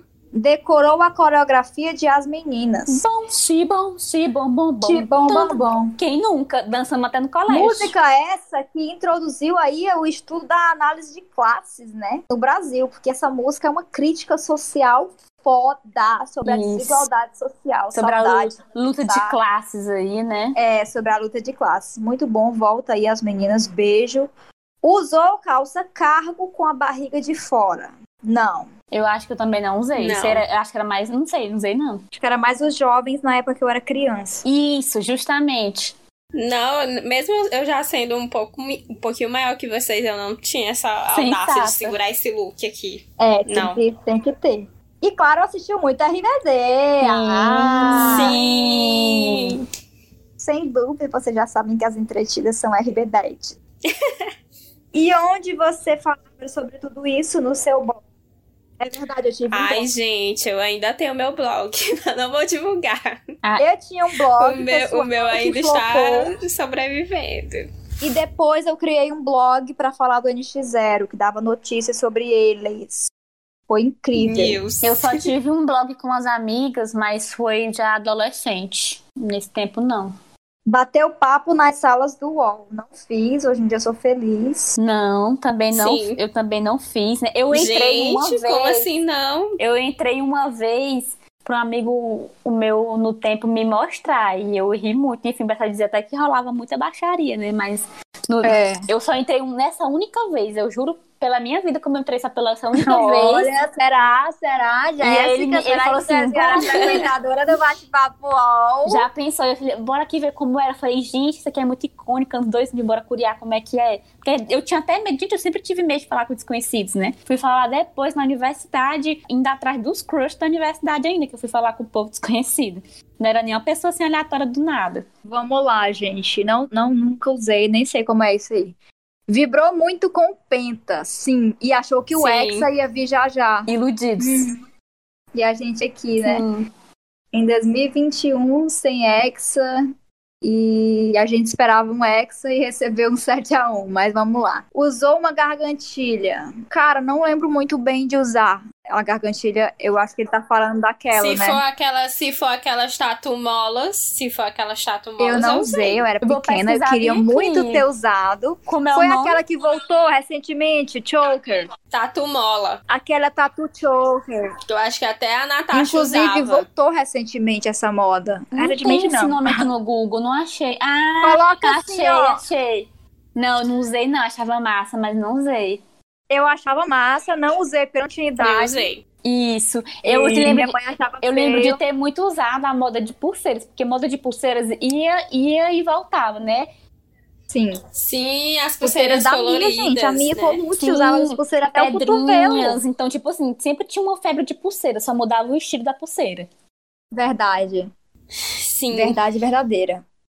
Se recusou a acreditar que a vagabanda ia mesmo acabar. Não, assim.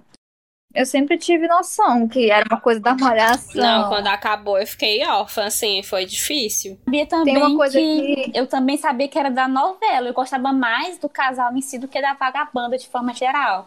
Eu sabia que era coisa da novela e que ia acabar mesmo. É, Yuriane, so sorry, viu, minha filha? Ai, gente, eu não consigo superar a vagabanda. Olha aqui, leu o livro da Bruna Sufistinha. Gente, né? ela é Pesado, criança, sei que nem eu não li. O que, que tem a ver, né? Eu lembro que quando saiu esse livro aí, a gente já tava no ensino médio. Mas nada a ver, tipo, não, porque eu falei isso, porque eu leria o livro da Bruna Sufistinha. Não. Jogou boliche. Tinha no Na minha Riverside cidade aqui, não tinha, não perdão. joguei. Vocês aí no Riverside. Gente, eu entrei só uma vez naquele boliche do Riverside sem- e, e peguei na bola e, e quase caio. Quando não não tinha força. Também não dava Mas pra mim. eu tava com os meus pais. Eu falei assim: "Ah, deixa eu só entrar bem aqui. Eu entrei criança, fui pegar a bola e pronto. Mas nunca joguei, infelizmente. Só no celular mesmo. jo- Joguinhos de boliche no celular. Mas pessoalmente, não. Eu era garota do interior, então não joguei boliche. Oh, Usou mochila de uma alça só. sim, Usei. Como assim? Uma, aquelas transpassadas assim? eu acho que sim. Isso. Malhação, né? Vai malhação, aquilo ali, muito. Nossa, Malhação lançou muito Era. essa Mas, mas eram aquelas mais curtas, que nem a do João da Malhação, ou aquelas de com a bolsa assim de lado? Não, Não, é, é a transpassada mesmo. Que é costas. tipo a mochila Ela é e ela só tinha uma alça. É, exatamente. Ela é Que tinha umas que tinha velcro pra tu só colocar o velcro e depois abrir quando tu quisesse tirar a mochila. Ah, Porque tinha uma que era mais curtinha. Aí tinha das que era dos meninos, e tinha das meninas que a bolsa Sim. batia de- na, na, na perna, né? Essa eu usei. Natasha muito. usava demais essa mochila. Gente, Isso, bolsas eram Bora nada resultado. práticas. Eu comprava elas, mas depois eu abandonava, porque eu levava muito livro e caderno e elas eram super desconfortáveis. É, Sim. era só mesmo pra fazer a pose. Agora, sim. vocês lembram de uma mochila que também foi bem, tipo, early anos 2000? Que ela era, tipo, inflável. Ah, sim. Gente. Sim, eu não- nunca tive coragem de usar, mas eu lembro. Inflável? Inflável. assim. sim. Peraí, Deixa Jéssica. eu Bota botar aí no, no Google. Google. Elas eram coloridas, meio Teve a era do- transparentes. da, da, da bolsinha de cachorrinho Eu e teve tive, essa inflável. amava. Eu tive a de cachorrinho. Mochila é inflável, ela tipo. Ai, gente, que coisa horrorosa. Eu não usei isso aqui, nunca nem lembro. Eu nem lembro de ver isso aqui, não, na minha Como vida. não? Eu vi na infláveis. Levis Eu lembro de ver um na escola. desses. Eu lembro, eu lembro da moda da, da, da moda das bolsas de saco, só com a cordinha, né? Aham. E a bolsa de Sim, no saco, colégio. que foi mais para nós, que foi mais para nossa adolescência, que o pessoal colocava como brinde de aniversário Sim. de 15 anos. Mas é, essa, essa inflável, não tô lembrando. Ela é, não. bem, ela é bem antes, Jéssica, essa inflável. A gente era pequenininha quando, quando tinha elas. Eu vi as jovens usando e eu queria ter um. Eu vi na Queen uma dessas Ah, hoje. acho que foi, eu acho que foi também ali época de malhação também. Eu me lembro de, de ver muito em malhação. Essa inflável também. Eu via na minha escola e via também na malhação. Gente, os resultados. Fala aí primeiro o teu, Flávia. Fala O meu, vamos primeiro. lá, mostrar meu resultado. Resultado, você marcou. Nossa, gente. 18 de 41. Que vergonha. Os anos 2000 deixaram sua marca em você. Talvez ainda sinta saudades. Talvez não, meu filho, com certeza. E vocês? Fala aí, Jéssica. A minha frase também foi a mesma, mas eu marquei um pouquinho mais. Pensei que fosse marcar mais. Mas também esses, tinha, tinha aqui umas opções aqui muito aleatórias, né? É, Você da marcou-. Você- E aquele negócio do, do blockbuster, né? É. Enfim. Você marcou 21 de 41 nessa lista, né? E também os anos 2000 deixaram a marca em mim. Talvez ainda sinta saudade, sim, a ponto de procurar coisas na internet e já chorar, lembrando da minha infância, da minha pré-adolescência, de tanta saudade. Agora vai, Uriane, humilha a gente aí. Nossa, eu, não, eu marquei um pouco mais que a Jéssica, 27. Mas a frase também é a mesma. Os anos 2000 deixaram sua marca em você. Talvez você ainda sinta saudades. 27 de 41. É, como esperado, né, Uriane sabe mais dos anos 2000 do que a gente. Mas em nossa defesa, a gente era muito criancinha no começo aí dessa, é, dessa É, eu já vibe. era. Né? Um pouquinho mais Gente, velha. então é isso, né? Acho que a gente falou de tudo dos anos 2000, nosso estilo, as coisas que a gente era fã. Talvez a gente possa aprofundar aí num episódio futuro, talvez falando da TV nessa época apenas, MTV. Mas enfim, esse papo foi tudo. Amei. E os testes aí, vocês falem pra gente se vocês gostaram desse negócio do teste, ou ver alguma coisa no episódio. Que a gente se divertiu muito aqui. Espero que tenham gostado. Agora vamos para os nossos quadros.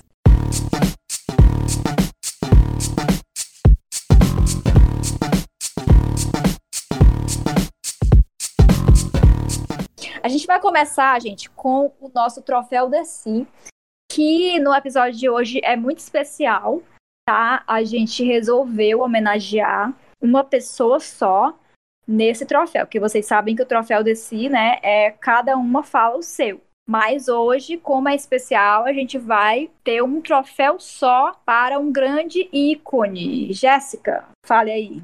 Oi, tá? Sim, a gente escolheu, né, mais do que merecido, o nosso troféu Dercy dessa semana, dessa quinzena, vai para o eterno Paulo Gustavo. Eu gostaria agora de palmas de nós entretidas para o Paulo Gustavo.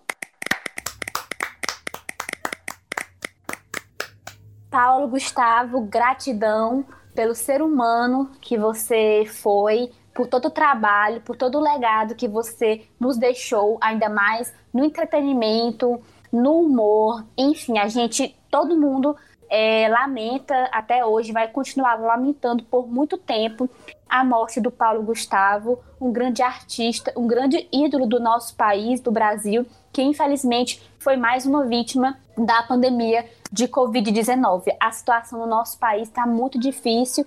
A gente tem esperança de dias melhores, mas os dias estão sendo tenebrosos, né? Cada vez mais vítimas e, enfim, uma onda de coisas ruins que vem acontecendo. Então, de forma singela, o nosso troféu Desi vai ser somente para o Paulo Gustavo. Merece as três indicações, a minha, da Yuriane, da Flávia, por ter sido um, uma grande pessoa, um grande artista, né? Que nos fez rir muito com os seus programas, com os seus filmes, né, Yuriane? A Yuriane vai falar um pouquinho também das suas obras, né? Do que ele fez é, com que a gente se apaixonasse tanto por ele, né? Além de ter sido um ser humano muito humilde e muito bondoso, como todo mundo sabe. Isso mesmo, Jéssica. O Paulo, eu lembro de. Tava passando essa semana algumas, algumas entrevistas, né? Que ele deu do início da carreira. Eu me lembro muito dele no Esquenta. Quando ele ainda não era conhecido, ainda não tinha os 220, 220 volts no Multishow. Ele fazia algumas participações ali junto com o elenco e tal. E aí eu assisti um vídeo dele sendo apresentado num programa de. num quadro que tinha no Faustão, que eu esqueci agora o nome, que era pra um famoso levar pessoas desconhecidas que também trabalhassem com arte para apadrinhar. E o Paulo Gustavo participou desse quadro, eu não, se não me engano, foi 2005 ou foi 2006. Ele participou desse quadro junto com o Fábio Porchat, que eles são praticamente amigos de infância, são, eram amigos desde a adolescência, ele, Marcos Magela. E aí, quem levou eles pro Faustão foi a Luana Piovani. Até quando eu me lembrei disso, eu fiquei assim, nossa, Luana Piovani praticamente é, mostrou o Paulo Gustavo pro mundo, assim, né? Lá no Faustão. E ela tava apresentando, né, um quadro dele com o, o Fábio Porchat, que eles fizeram uma peça juntos, que eu, se eu não me engano, era o Surto, que eles faziam quando eles eram bem jovenzinhos ainda, já que eles estudaram juntos e tal. E aí ele, depois disso, ele continuou fazendo as peças dele lá no Rio de Janeiro, bem amadores mesmo, já com gente que hoje é super conhecido, como Marcos Magela, o Lobianco, que também era da Porta dos Fundos, o Porchat mesmo. Aí fazia essas participações no Esquenta, fazendo parte ali do elenco que interagia junto com os convidados e tal. Aí logo depois ele ganhou um programa no Multishow de humor, que era o 220 volts, que lá ele tinha muitos sketches, tinha a Senhora dos Absurdos, tinha a Dona Hermínia também, que depois era uma peça que ele fez inspirado na mãe dele, depois ele transformou, roteirizou e transformou num filme, que fez a trilogia, né, que o último filme saiu em 2019, e aí ele criou o Vai Que Cola, que era um sitcom também, muito parecido com Sai de Baixo em alguns aspectos, assim. Mas era bem. Falava, falava só o povo brasileiro, assim, sem muita grana, que morava ali no subúrbio do Rio de Janeiro. Aí depois ele criou a vila, né, ali no Multishow também, que foi com a Catiúça Canoro, que era uma das grandes parceiras dele, fazia é, Minha Vida em Marte com a Mônica Martelli, fez alguns filmes da Ingrid Guimarães também. Enfim, ele, além dele ser um ator super talentoso, um humorista reconhecido, ele participava muito de projetos dos amigos, né? Ele tinha muitos Sim. amigos assim. E e só para encerrar a homenagem para ele, né, o merecido troféu ter sido nosso podcast, vou só citar alguns filmes, alguns programas que ele fez. A trilogia Minha Mãe é uma peça 1, 2 e 3, né? Um recorde de, de, de sucesso aqui no Brasil, né? Batendo em números até em, em filmes internacionais. O Vai Que Cola, como a Yuri já falou, 220 volts. Minha Vida em Marte, Os Homens São de Marte e É Pra Lá Que Eu Vou, né? Com a Mônica Martelli. O Vai Que Cola Filme também, participou de, do Divan, o filme, participou de Fala Sério, Mãe, de Além da Ilha de pernas pro ar. E também teve aqui também um Paulo Gustavo na estrada e, enfim, outras participações em alguns prêmios, né, que ele ganhou no Multishow, por exemplo. Então, mais uma vez, muito obrigada, Paulo Gustavo, por ter deixado o seu humor, é, a sua humildade, o seu carisma, o seu brilho, é, o seu talento com todos nós, né? Que você esteja bem onde quer que você esteja, no plano espiritual. Nosso troféu Desci é para você. É isso. Beijo para você que acompanhou até agora e que é, essa mensagem chegue a você também, né? Que não se sensibilizou ainda com essa pandemia. Eu acho impossível que alguém não tenha se sensibilizado até hoje, mas Gente, vamos tomar cuidado, pelo amor de Deus. A gente chegou num ponto que não tem mais grupo de risco, não tem isso. Milhares de pessoas jovens estão morrendo aí. Paulo Gustavo nos deixou, infelizmente, por causa da falta de vacinas, né? Que já existem no mundo, mas nosso país está tendo um acesso extremamente precário e desigual. Então, vamos tomar cuidado aí, gente, com essa pandemia que está muito séria. E agora a gente vai então para o nosso último quadro, que é o melhor ler um livro.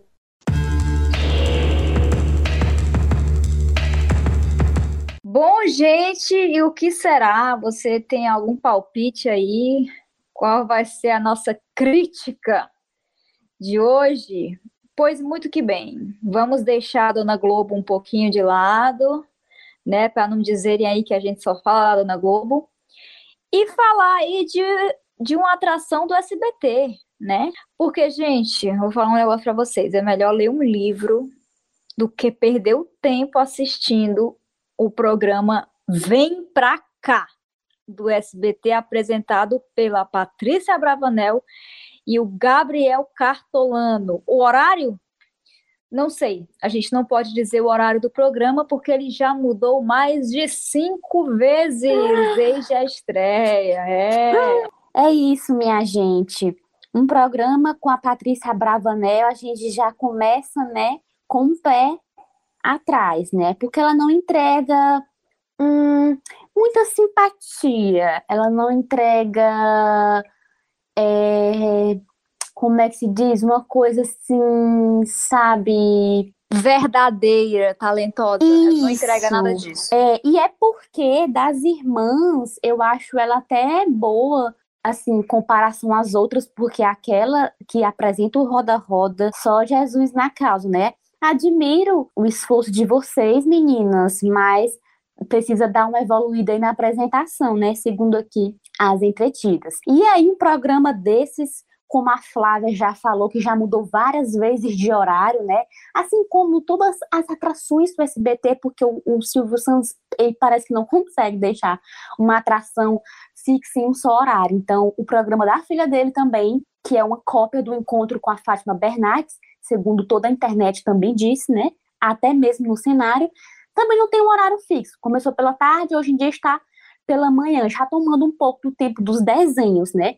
Eu que até então é, ficava feliz com, com o SBT, né? Sendo ainda a emissora, né? O sistema brasileiro de televisão que coloca um pouco de criança, né, para a pessoa ali que não tem uma TV a cabo, né?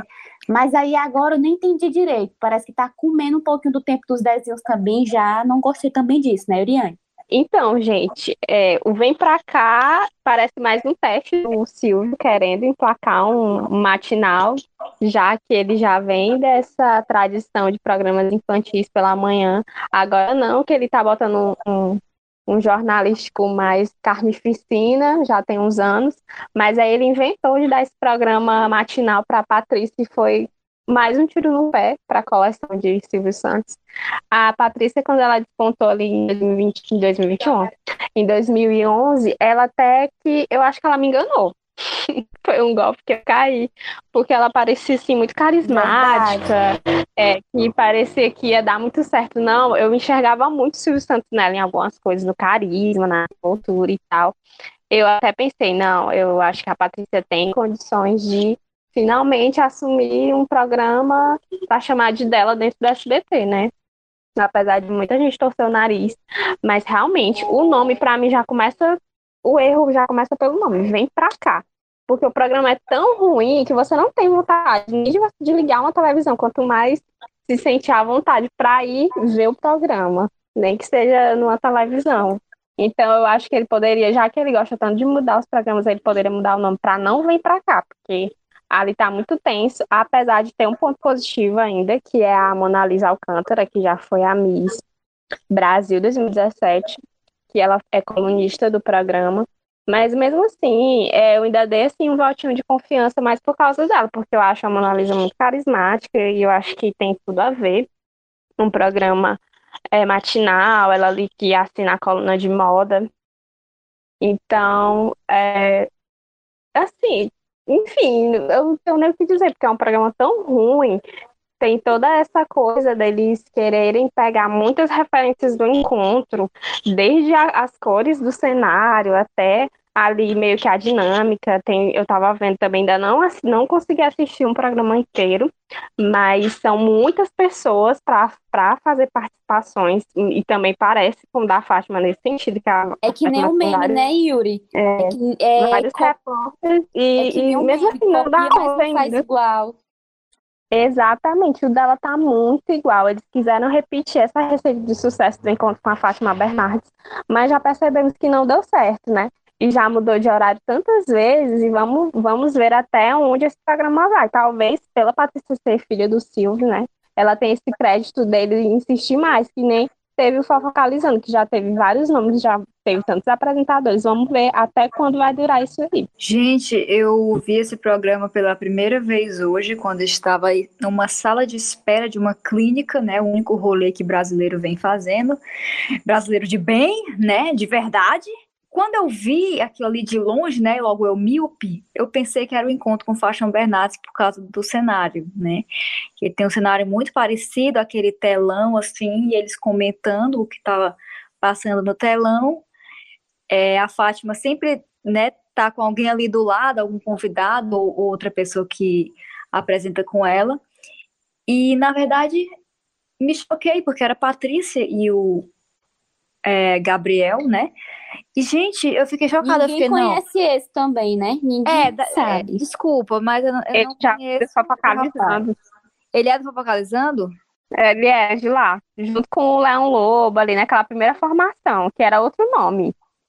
Não era é... fofocalizando, acho que era não, fofocando, que... sei lá. Enfim, ele era, era da primeira geração. Agora ele é da primeira geração ali do programa. Enfim, gente, não gostei, já achei sem originalidade. E a primeira vez que eu tinha ouvido falar desse programa foi quando saiu aí o vídeo onde a Patrícia Bravanel, acho que no primeiro episódio, levou um tombo, né? Levou um tombinho ali, caiu ali no degrau. Mas depois disso, nunca mais tive notícias e vim ver hoje isso aí e fiquei bastante chocada com esta atração, né? Não, não é dos mesmos criadores de Se Joga, né? O Vem Pra Cá, mas poderia ser, viu? Porque é tão ruim quanto. Não quero nem ir para lá, nem me jogar, porque são dois programas complicados. E você aí pegue o livro mais próximo e comece a ler quando você pensar em ligar a televisão pela manhã, né, ou pela tarde, à noite, não sei mais que hora vai passar esse programa, no SBT, tá bom? Porque parece que os desenhos acabaram no SBT, o nosso saudoso Bom Dia e Companhia, né, que a gente falou até aqui no episódio sobre os anos 2000, vem dar lugar aí ao Se Joga do SBT.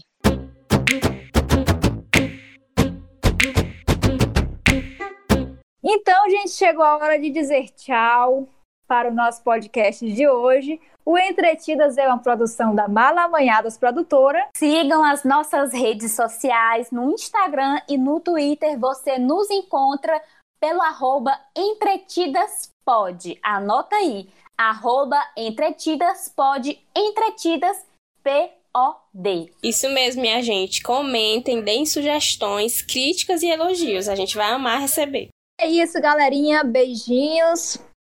E até a próxima. Bye. Tchau. Beijos, beijo, gente. Beijo.